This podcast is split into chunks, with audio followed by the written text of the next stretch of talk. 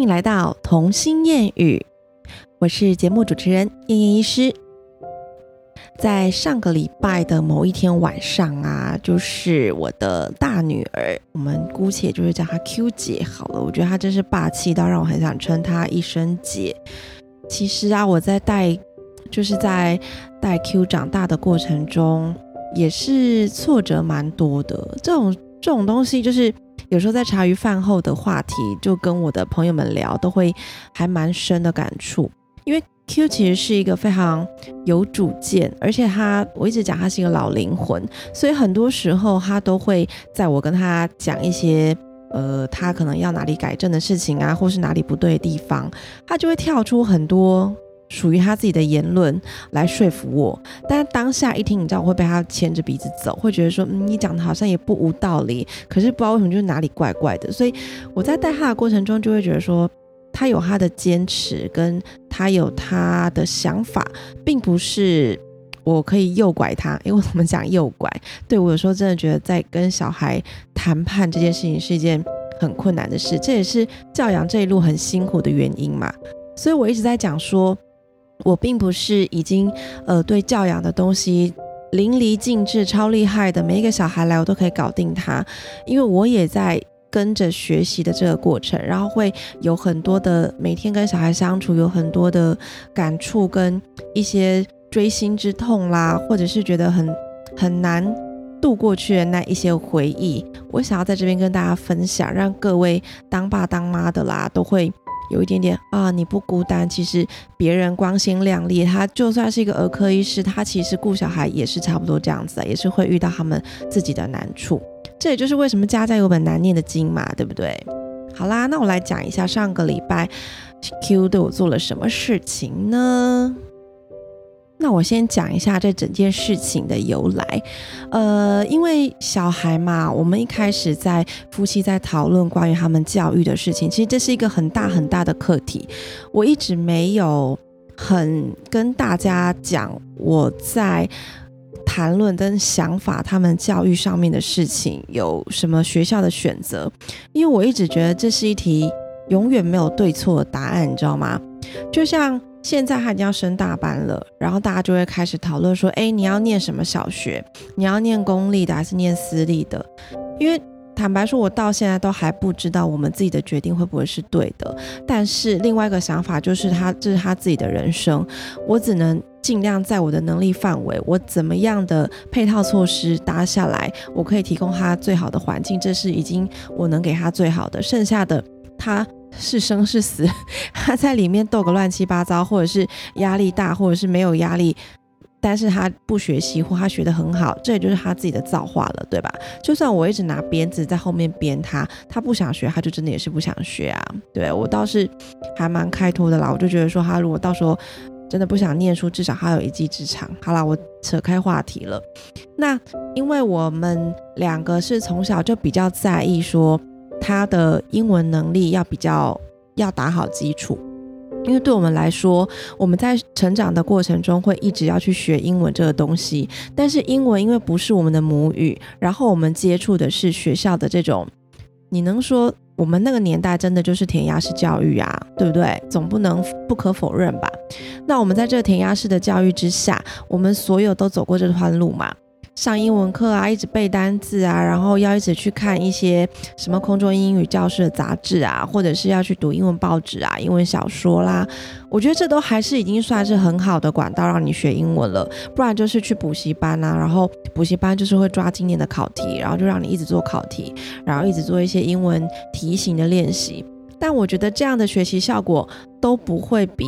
让他有一个像母语一样的环境，直接把英文当母语的学习，还要来得轻松。对他来说，这些都是要考试、要背、要记忆、强迫记忆性的东西，那他就不会觉得这些是快乐的啊。那我基于这种。就是自以为是的想法，我觉得这真的是自以为是，因为有时候我们自己觉得怎样对的想法，其实搞不好在小孩身上，他也是一种压力。对我，我以为用母语的方式让他去学习，他会更快乐。好，anyway，那是另外一回事了，可能等他长大，我才能来跟他那个核对看看，我这样对他的，给他教育的方式，他是觉得有压力，还是觉得很快乐？好，然后呢，也因为他从小大概出生后，可能四个月开始，我们就有帮他买了一大套的英文教材。我在这里就不多说是什么英文教材，因为主要就是希望他可以日常生活就是以一些英文的方式在接触听的东西啊、看的节目啦，或者是我们家的所有的绘本啦、玩具书啦，几乎都是英文的。一直到他很大，可能呃到他三四岁过后，家里才开始有中文的绘本。那在他开始上幼稚园之后，因为我们在家的时间相处的时间就已经剩下他早上起来就匆匆忙忙去出门了嘛，出门回来放学之后到睡觉前这段时间。那又扣掉他要吃喝拉撒 跟洗澡这些基本的生理的时间，所以剩下真的可以陪读啦，或者是陪他看书，或陪他听一些英文的东西等等的时间就显得更少了。所以相对在他上幼稚园之后呢，原本的那一套教材使用率就大幅的下降。那当然那一套现在主要就是让美美去玩嘛，因为他其实已经用了，你看到现在已经五年喽。所以他对那里面教材的内容都已经非常的熟悉，甚至可以背诵那里面的歌，可以知道它的页数在哪里，都 OK 了。那我觉得那套教材就是有一点要半退休的状态了，就留给妹妹使用。那接下来我就会担心说，那我现在好不容易搭起来的英文基础，我要怎么继续衔接下去？第一个，我选了现在这个幼稚园，它虽然是双语幼稚园，可是其实我不是很要求它要有。很多的美语教学，但我发现他们学校就真的是有外文老师，没错。但外文老师就是用沟通的方式跟他们上课，所以他们会莫名其妙就处在一个外文老师的环境。那也因为他没有课本，他回来不需要背单词或什么，我就觉得，嗯，那这个也是一种轻松的学习。所以当初也是觉得这个这个点让我觉得这个学校的美好，所以我就送他去。我其实不是真的为了要他去双语学校而去。另外一点是因为这个学校真的就是没有作业，然后每天在那边大自然的环境下，他们身体其实真的蛮好。跟我在门诊看的小孩比起来，他们真的感冒频次相对比较低，也比较不会就是呃一两个礼拜就烧一次啊，就不会这么频繁。真的，我比较起来感觉好像比其他都在室内的小孩稍微健康那么一点点。所以这也是一开始我们送他去上这个幼稚园的一个初衷嘛。好，那毕竟上了幼稚园，我对他的呃英文的输入 input 这一块就会变少，让我就那时候想了很久，跟接触了很久，研究了一些东西，就发现，哎，那要不要让他，因为他已经有开始可以坐在电脑上线上课的能力，毕竟疫情之下嘛，疫情之下很多去上音乐课什么都改成线上课，所以开始就了解到上线上课的过程。那我一开始就哦，好吧，那我们来试上看看线上的英文课。那一开始前面上了几堂，试上都 OK，他还蛮开心的，也找到喜欢的老师。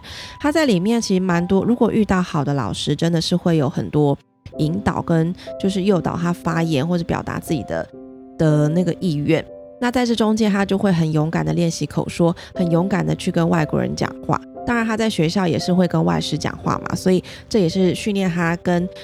非东方人的一个沟通的方式，就算他讲的再怎么不不标准，文法上面还是有点错。其实一般口语上来讲，只要没问题可以沟通，我觉得那就很 OK 了。他没有一定要文法考一百分，所以我在这个理想的前提之下，我就帮他报名了英文的线上课，就是那种一对一的线上课。那我接下来就想啊。他什么时间点上课会比较好？所以呢，我就把他，因为他现在中班要升大班了，然后我就突然间发现，嗯，这个孩子好像对自己还蛮松散的，因为他们就是没有作业嘛。那我一开始就会有点担心，我就开始怀疑自己，你知道吗？其实妈妈就是永远对自己的选择充满了不确定，因为我们虽然选择了小孩会往这个方向前进，但是你永远不知道我当初如果选了另外一个选择，对他会不会比较好？这也是自己对自己的犹豫跟不确定嘛。那在这种不确定的情况下，你就会随时更改自己的做法。所以呢，我本来是想要让他开开心心去上幼稚园，但是越来越逼近大班，我又开始听到从他们学校毕业的这些小朋友上了小一之后，公立的可能就是很开心，但如果是私立的话，他就会有课业衔接上的压力，他可能就会有一点不太适应。前面这一年，小一的这一年就会不太适应，为什么功课变这么多？为什么要学的东西变这么多？那我在担心他这个适应的过程中，我就开始想说，那我来想想办法帮他提早适应这个生活。所以，于是我就在他的中班这后面几个月，我就让他。我本来之前可能一个礼拜就上一次到两次的线上课，然后让他心情喜欢，就告诉我说你后天要不要上课，我再帮你定。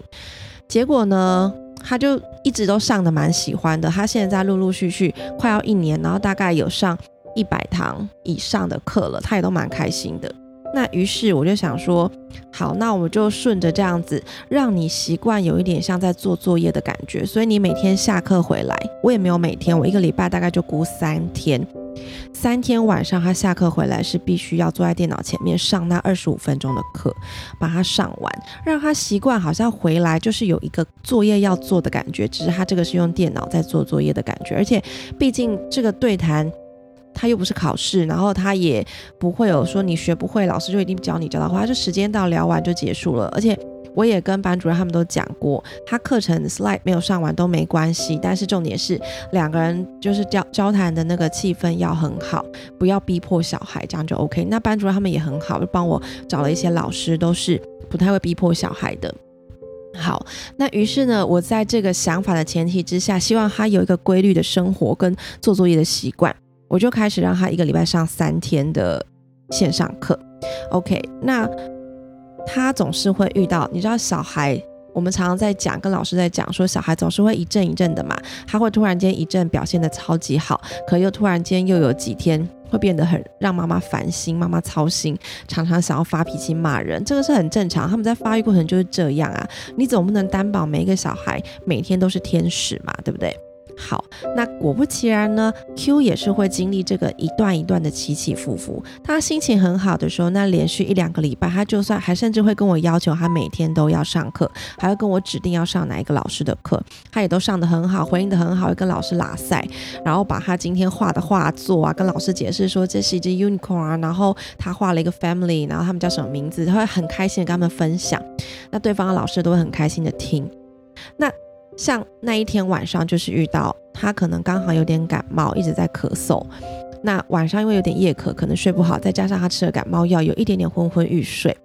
再加上呢，学校如果当天又是有体能课，他们可能会去爬树，或者是一直疯狂的跳，或者是反正就是还蛮耗体力的，就是放电到一个极致。刚好，如果这样子下课之后，他就非常的累，四肢酸痛啊，然后就是整个非常想睡觉的一个状态。那我虽然会一直不断预告他说等一下要上课，他表示知道，但等到他真的就累到一个程度，坐上来到电脑前面，他就会开始抱怨说我不想上课了，我想要去玩，我想要去做我的小串珠，然后或者是我要去干嘛干嘛，就开始意见颇多。但因为那个线上课他是。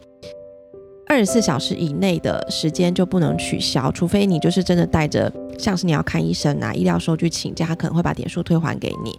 要不然的话，就是你不上课，那就是那一点就是没了嘛。那我也觉得没了就 OK 就算了。但是当下我都已经坐在那里了，其实他是说他想要去玩东西，我就更无法接受。所以我就跟他有了一点点小争执，我就跟他讲说，二十五分钟的课你上完，上完之后你等一下要干嘛？我会尊重你，我给你半小时时间，然后等一下我们再洗澡睡觉，会让你做你想做的事情。那他一开始就说很勉为其难的答应我，就答应我完之后呢，OK 开始上课了，他就呈现老师在跟他讲话。而且当天是上他非常喜欢的一个老师，就是他 always 指明要那个老师来上课。结果呢，他就是老师就知道他，哎，他以前不是这样的，今天怎么 Queena 这么安静？他就是问他说，Queena 你怎么了？然后你今天是不舒服吗？还是你今天太累了？你想睡觉吗？就一直问，一直问。可是呢，Q 有一个一直以来都有一个很大的问题点，就是当大人一直要问他问题。他不想回答，说他就是死活不肯张开嘴巴，他甚至连点头摇头那个动作也超小，小到你可能看不见。那在我眼里，我其实反复跟他讲过很多次，这是一个对人家不尊重、对人家不礼貌的行为。我一直希望他可以调整这件事情，可是他真的是一个情绪一来，你怎么逼迫他也没有用的孩子。就算你跟他沟通好、约定好，他下一次可以怎么样尊重别人，怎么样可以回答别人有礼貌。可他心情好的时候，真的做到很好。那遇到心情不好的当下，他真的死活还是不肯张开嘴巴。那当天上课就是遇到这个情况，老师已经非常热烈的在诱导他，然后再引导他，那他也不愿意。那老师也尴尬，他只好继续把 slide 讲讲讲，然后有点像在唱独角戏这样子把它唱完。当然到课程的后面啦，可能 Queena 就是已经清醒了，所以还可以跟老师念课文啦，然后还会稍微回答说。我最好的朋友是谁之类的，还是有小聊了一下，但是整体下来，我觉得那一堂课的情绪，不管是他或是老师，心情都不是太好。你们可以理解吧？如果你们的小孩，你在旁边看你的小孩跟老师上课是这种态度，身为妈妈的你会不会就是在旁边很焦躁，对不对？好，那等到他上课结束的时候。我就把他抓过来，因为我真的觉得你这个点踩到我的底线了。我一直希望你尊重老师，老师也是很辛苦准备了这半小时的课程，只为了让你学会那一点点的东西，或者是只为了让你可以开口跟他讲话。他用尽了很多方法，掏出了他的玩偶，掏出了你喜欢的东西，但是你完全忽视别人的努力，这样子非常的不好。那我当然是好好的跟他。解释啊，说为什么我现在会很生气，我现在情绪来了，因为我觉得你刚刚的所作所为对对方都是一个很不尊重的事情，会让老师觉得很难过。下了这堂课之后，心情其实会不太好，会不会影响到后面的学生？那就是很 很可怜的事情了，对吧？然后我就跟他说，我一直跟你讲，你就算不舒服，请你开口跟老师说，我现在不太舒服。那如果你说出来了，也许老师也 OK，那我就直接下课。那我也 OK 啊，可是你连话，老师问你是不是不舒服，你也不回答，这样对人家就是不尊重啊。反正我就啪啪啪啪就讲了一堆，那我就越讲越生气，你知道吗？他情绪的当下他已经不讲话了，而且他是在甚至被我念的时候，他也不反抗，他也不也不表达他的意见，他就是一直手在摸他的东西，做他是感觉那种就是完全无视你的存在，所以。当我看到当时的情景，我就整个火真的上来了。就算我平时很坚持，我不打不骂，但是这种情况下我真的忍不住。然后我就跟我先生讲一句，说我等一下就会发火。然后我先生就抓着美眉，就是逃命到厕所去跟美眉说：“赶我们去洗澡。”这样子把他们抓走。然后后来我就一直念他，一直念他。我也不是彪骂他，我也不是打他，我就一直跟他讲说：“我真的是。”身为你的妈妈，我现在感到非常的难过。我觉得我很失职，没有把你教好。开始讲了很多，用了很多。其实我承认，当下我应该有情绪勒索了他。虽然我不会直接说，你知道我做这么多，为你选这些课都是为你好，我不会直接这样讲，因为坦白说，这是我的选择，不是他的选择。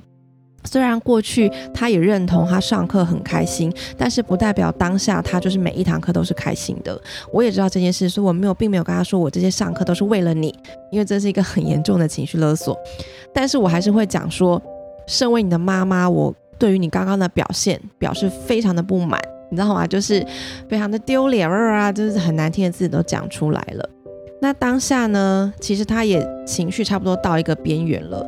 他是一个很犟的孩子，就我一直跟他撸，他可能不会哭，他不会大哭。到五岁他已经不大哭了，但他就是冷冷的，很委屈的样子。最后我念了半天，我就跟他讲说，我决定你刚刚用什么态度跟老师讲话，现在我就怎么对你。然后于是呢，他一发现这件事情，他就开始追着我的屁股，然后就说：“妈咪，妈咪。”妈咪，我们要洗澡了吗？妈咪，帮我拆头发。妈咪，什么什么就开始叫我。但是呢，我就是持续做我的事情，但我也没有离开他的身边。他叫我帮他拆头发，我就先把我事情做完，然后去把他绑的头发橡皮筋拆掉。我也都不跟他讲话，我不跟他说好或不好，不回应他。但是我就继续做该做的事情，连我叫他去洗澡都用手指指挥他，我也不叫他过来或干嘛的，我就是不开口，然后让他体会到他对别人。别对别人是这样，然后他自己也被这样对待，说心情是什么？最后呢，他忍到不行，他竟然跟我说什么，你知道吗？他说：“妈咪”，然后就拉我的衣角，所以我就蹲下看他，我就受不了，说什么事？然后他就回答我说：“妈咪，你忘记你有多爱我了吗？”我的天哪！你知道听到这句话当下我的反应是什么吗？我我对我刚刚在对他用的一些情绪上的字眼，已经被他完全吸收了，然后他就像一个铜墙铁壁一样，把刚刚我用给他的方式全部弹回来给我。他这一个五岁的小孩竟然情绪勒索我，诶，他就是告诉我说。你忘记你有多爱我了吗？你现在说这么多，你觉得我不够好？你觉得我让你丢脸？难道是因为你已经忘记你爱我了吗？有没有他的解？我解释下来就是这样啊。我当下在情绪的边缘，我就觉得说啊，怎么回事？然后我就跟他说，好，先让我们彼此冷静一下。你去画画，你去做你的事情，我要去冷静一下。于是我就静下来去思考了刚刚全部的过程。好，那刚刚全部过程我就冷静完之后，我再回头跟他好好的解释说为什么我会这么生气。其实有一部分是因为我在对我自己的不确定感到非常的生气。我在不确定我为你这样子做的教育的规划是不是让你感受到压力了。我在很遗憾我自己做的决定可能是不对的，然后因为这样子的关系情绪就放大了。但是你没有礼貌这件事情一直是我。很受不了的底线，反正我后来又跟他沟通了很久，但是是用一个很好的方式沟通。我们两个是抱在一起讲的，然后后来我就一直抱他说：“那你记不记得我怎么跟你说？”他就告诉我说：“我记得，就算你再怎么生气，你还是最爱我。”说对，但是我对你永远的爱不能当做你不被骂的底线，不能当做你的盾牌。你做错事情，我还是得纠正你，这样子才是你长大的意义。好，反正这一整件事情就是这样，是不是？你会觉得好像我在跟一个我在情侣在聊这个在在吵架有没有？我还要一直不断的安抚对方的情绪，然后先稳定。我觉得小孩，我有时候会觉得说，我们这样的方法是不是让小孩变得太过脆弱吗？太过敏感吗？还是太过被尊重了，以至于他们的自我意识都很大？但是其实放长远来讲，至少我我到目前为止还是觉得。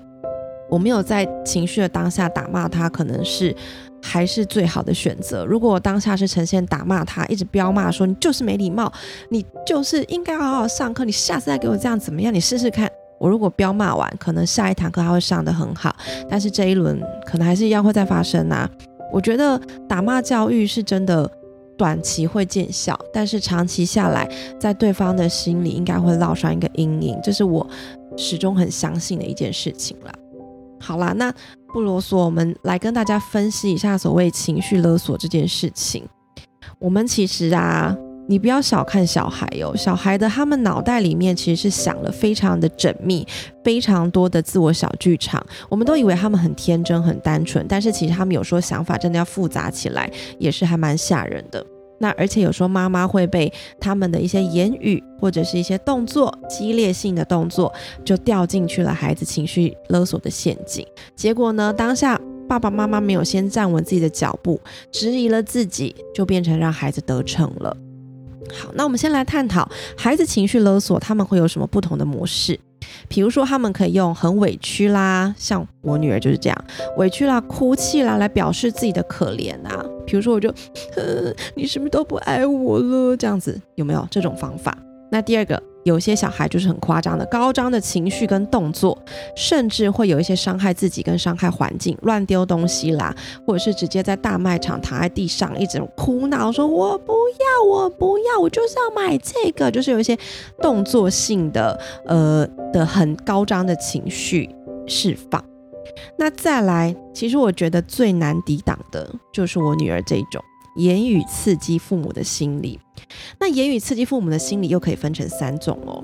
它第一种言语是用来挑战大人的自我价值感，这怎么说？就是呢，哦，妈妈你帮我拼一个积木，然后说哦，妈妈现在没有空哦，你自己玩。他可能就是很想要你拼，就然后后面就讲一句，哦，还是其实妈妈你也不会。好啦，那算了，我去找别人。哎。这句话就刺伤我，有没有？就你就是看低妈妈，是不是？就觉得妈妈不会，是不是？好，我火速就来帮你拼好，有没有？这是一个会挑战大人自我价值感，就觉得说你不能看扁我，我要立刻表现给你看。然后我们就很容易落入他们的圈套。再来第二点，他会利用父母无限的爱去引发爸爸妈妈心里的罪恶感。就像我女儿这一次啊，她就说：“你忘记你有多爱我了吗？你还这样骂我。”然后或者是。没关系啦，如果你不帮我买那个衣服的话，我没有跟大家穿一样也没关系啦，反正顶多被笑一下而已，也还好，我无所谓，我没关系的，妈妈，你不用买给我，有没有？我演的好像已经是琼瑶剧了，但是真的会有小孩会这样子的做法，然后就让家长说，我怎么会让小孩去承受被人家嘲笑了？好，我买给你这样，然后也是立入立刻就掉入圈套。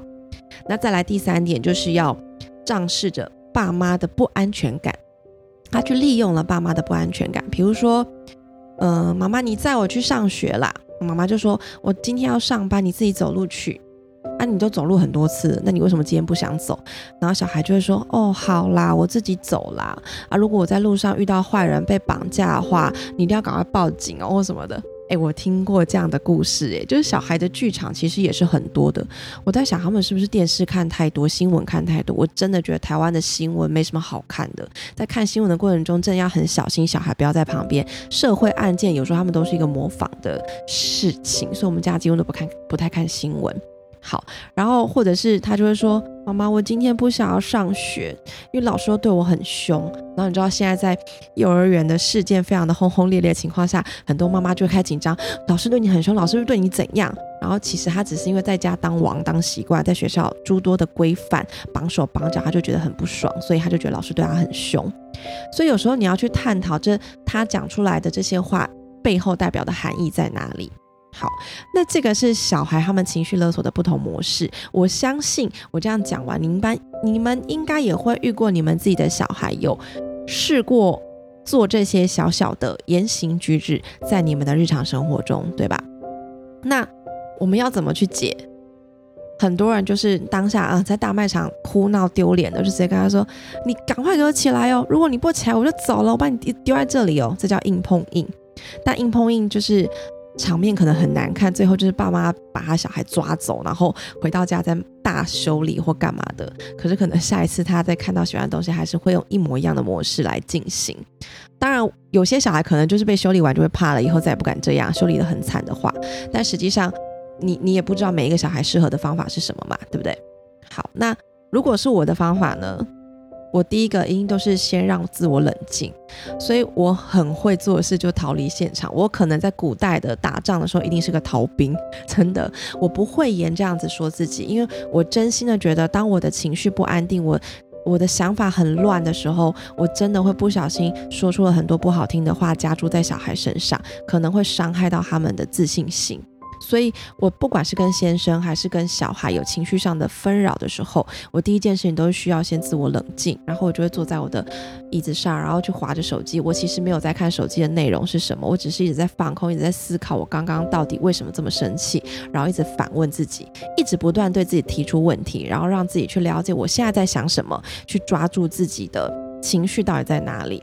好，然后。当然啦，你要离开现场的时候，要先确定小孩的安全性。如果他是那种丢东西呀，然后去撞头的那一种，你一定要先把它放在一个环境相对安全的地方。我们是以让小孩不要出事为优先嘛。如果他身边有一些锐利物品啊，或者一些玻璃碎片等等的，那真的要很小心，把他立刻带离现场，这个才是第一要务。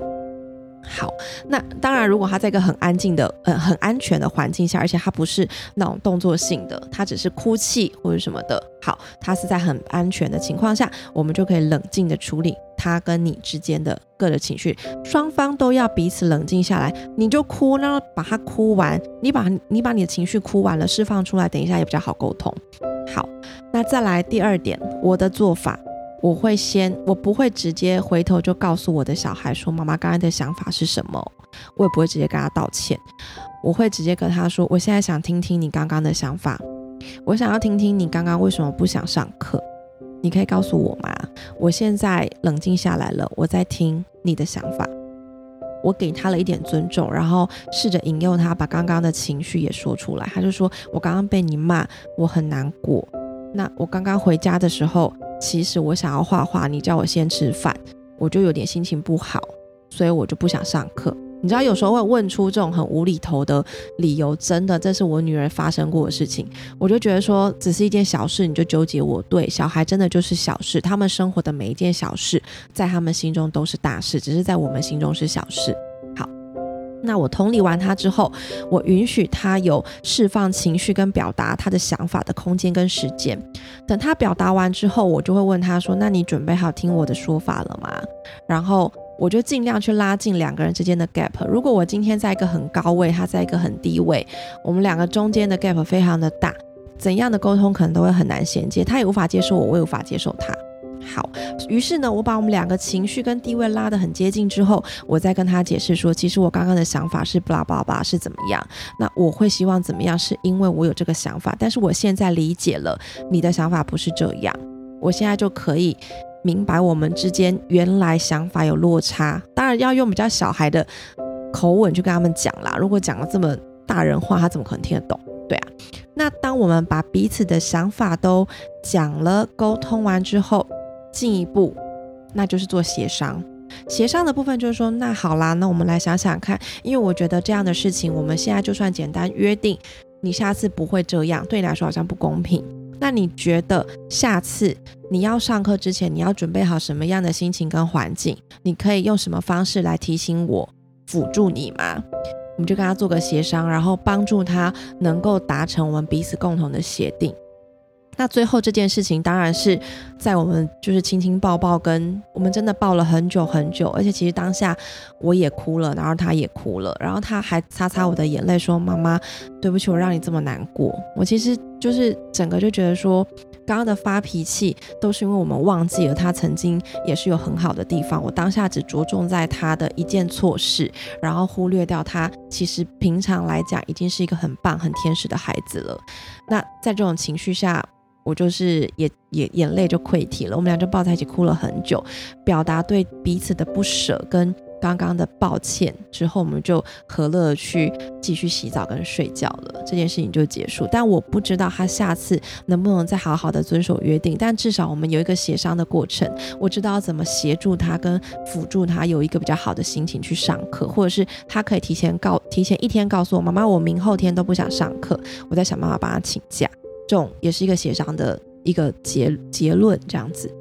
好啦，我今天特别讲了这一集情绪勒索，我比较针对我跟小孩之间的。当然，我们在职场上，或者是在对我们的原生家庭，多少在人际关系的相处里面，甚至跟配偶之间，也常常不小心会用到一些情绪勒索的字眼。当这个名词出来的时候啊。我觉得他就还蛮被广泛运用的，可能有些人讲了一些话之后，就是会被别人就你是不是在情绪勒索？你在施施压我压力耶？这样对，但是我们真的要比较小心一点的是，有时候我们无心的一句话，真的会造成对方的一个心理的阴影跟创伤。